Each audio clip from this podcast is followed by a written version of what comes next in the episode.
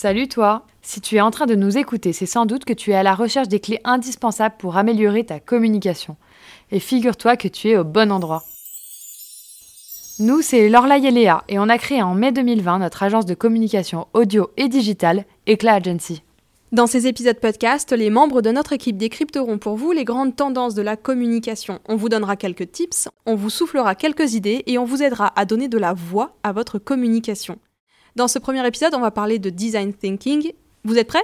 Allez, c'est parti Bonjour à tous et bienvenue à l'écoute de ce premier épisode Éclatcom. Je suis Lorelai de la Pointe, cofondatrice de la société Eclat Agency, et avec ce premier épisode, je voulais vous parler de design thinking. Le design thinking, si vous le connaissez déjà, c'est une méthode qui utilise l'intelligence collective, qui la combine à divers outils spécifiques et qui permet d'optimiser un processus d'innovation. Et quand je dis innovation, vous pensez certainement aux produits, aux services, et moi je pense aussi aux organisations et à la communication. Et c'est de ça dont on va parler aujourd'hui, le design thinking au service d'une stratégie de communication. On refait un peu le point sur les design thinking d'abord. On parle bien d'une méthode, car le design thinking ne s'improvise pas, il se construit. Et il se construit selon quatre phases. La première phase, ça va être une phase d'inspiration. On va chercher à rentrer en empathie avec les utilisateurs, les clients, les gens qui vont euh, être au contact de notre service ou de notre organisation ou de nos produits. Et l'empathie, c'est bien de comprendre, de découvrir, de s'immerger, de réellement faire l'expérience de ceux qui vont avoir besoin de nous. Cette première étape d'inspiration va se terminer par la clarification d'une problématique. Il faut alors formuler une problématique. Pour savoir à quelle problématique, à quel besoin, à quel point spécifique on va vouloir répondre. On ne peut pas imaginer ni un service, ni un produit, ni une organisation, ni une communication si on ne sait pas à quelle problématique on veut s'adresser. Une fois que la problématique est définie, il faut rentrer dans une phase d'idéation, une phase de créativité. On va essayer de chercher toutes les solutions, tous les chemins qui nous permettraient potentiellement de proposer une solution, de proposer une réponse à la problématique qui a été formulée. Cette phase d'idéation, elle va inclure des séances de brainstorming collectif, par exemple, mais beaucoup d'autres outils une fois qu'on aura fait émerger un maximum de solutions, un maximum d'idées, un maximum de propositions, on va commencer à prioriser, on va essayer de déterminer lesquelles nous paraissent les plus appropriées, les plus viables, les plus pertinentes pour répondre à la problématique et pour proposer une solution à notre client ou à notre utilisateur. Et là intervient la dernière phase du design thinking qui pourrait bien recommencer et recommencer encore, c'est la phase d'implémentation, de test. On va tester, on va prototyper, on va essayer d'optimiser les réponses jusqu'à ce que le produit final, le service final tel qu'on l'aura imaginé, designé, modélisé nous plaise, nous paraisse viable, montre des qualités qui sont fonctionnelles ou qui sont économiquement faisables ou qui sont techniquement envisageables par exemple. En 2022, le design thinking c'est devenu un incontournable de l'innovation.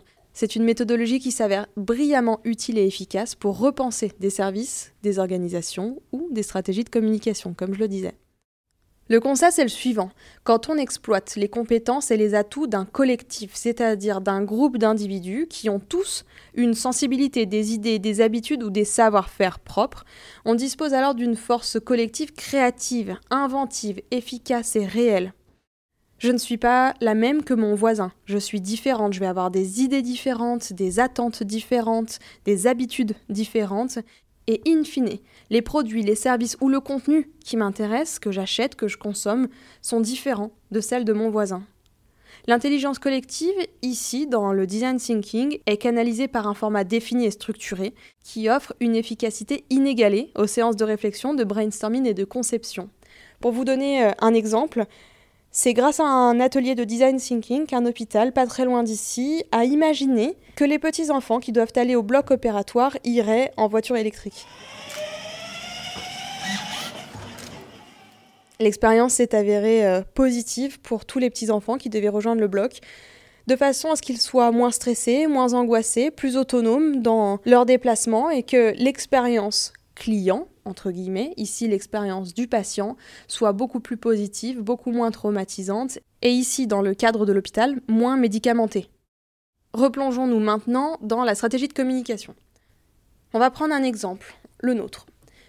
Pour modéliser notre plan de communication initial, on s'est réunis en équipe. Trois, donc. Les deux associées fondatrices, Léa et moi, et puis notre stagiaire, Marie. Et donc on s'est posé les questions suivantes. Qui sommes-nous Qu'avons-nous envie de dire? À qui souhaitons-nous nous adresser? Par quel biais voulons-nous toucher notre cible? Euh, À quelle fréquence? Sur quelle plateforme? Avec quel ton? Est-ce qu'on va publier du contenu? Quel contenu, d'ailleurs? Maintenant, je vous propose d'aligner le prisme du design thinking, de revoir notre perspective sur la stratégie, et on va se poser les questions suivantes. Qui sont nos clients ou nos utilisateurs? Qu'est-ce qu'ils ont envie d'entendre? Qu'est-ce qu'ils ont envie d'écouter? À qui est-ce qu'ils offrent du crédit ou de l'attention? À quel moment, par quels moyens est-ce qu'on peut les atteindre? À quelle fréquence? Sur quelle plateforme? Est-ce qu'ils sont présents et disposés à s'intéresser à notre contenu? Et d'ailleurs, quel format de contenu veulent-ils consommer? Est-ce que c'est du digital, du papier? Est-ce que c'est sur Instagram? Est-ce que c'est sur TikTok? Est-ce que ça va être du format court, du format long, du format live, du format streaming? Bon, je pense que vous m'avez comprise. Si ce changement de paradigme, de perspective sur la façon d'imaginer votre stratégie de communication vous paraît judicieux, important, impactant, alors je vous propose de nous rejoindre et je vous invite à participer à un atelier design thinking. Réinventez votre stratégie de communication pour répondre aux envies de vos clients, pour faire écho à leurs valeurs, pour répondre à leurs questions en utilisant les canaux qui leur sont familiers. L'idée vous tente? Contactez-nous. À bientôt pour un prochain épisode Éclat de com.